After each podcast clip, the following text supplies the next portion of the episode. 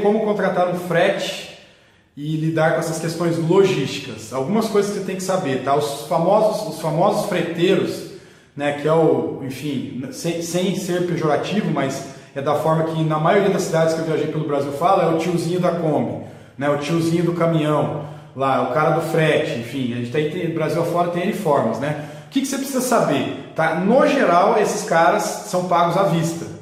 Tá? No geral, eles são pagos à vista, tá? Eles não gostam muito de esperar, então você tem que na tua logística de evento, meu amigo, saber o seguinte: ah, vai pegar lá a carga tal, o mobiliário do evento tal, lá no endereço tal, tá? Cara, já, já, já se programa, né? Ou se programe, né? De forma que quando esse cara chegar lá para pegar o material, já esteja tudo separadinho para que ele não tenha que esperar o mínimo possível e que alguém acompanhe ele para descarregar no evento, tá? Porque no geral o pessoal de frete ele quer pegar o dinheiro e ir embora. Por quê? Porque eles vivem disso.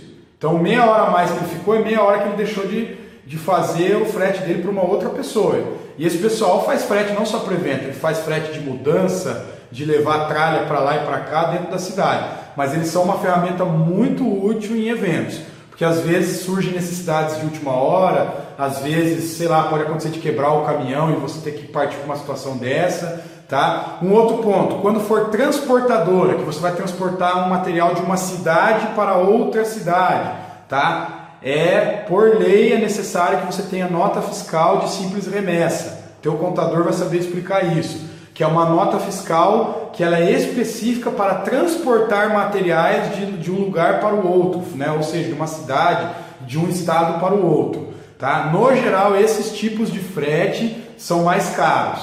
Tá? E existem transportadoras que fornecem essa nota fiscal para você. Tá? No caso de você não ter. É uma questão de você desbravar, pesquisar o seu mercado e ver, obviamente, a sua necessidade. Logística é um ponto muito, né, o calcanhar de Aquiles em evento.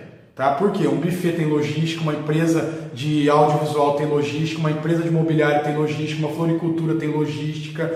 Então, você produtor, gostando ou não gostando, você tem que saber é, é, é, entender isso e saber lidar na sua região. Se preparar financeiramente, como eu falei, né, é, na maioria, se for o tiozinho do frete à vista, então você tem que estar preparado para aquilo. Hum, então, assim, é uma realidade de mercado, você tem que se adaptar a ela, beleza?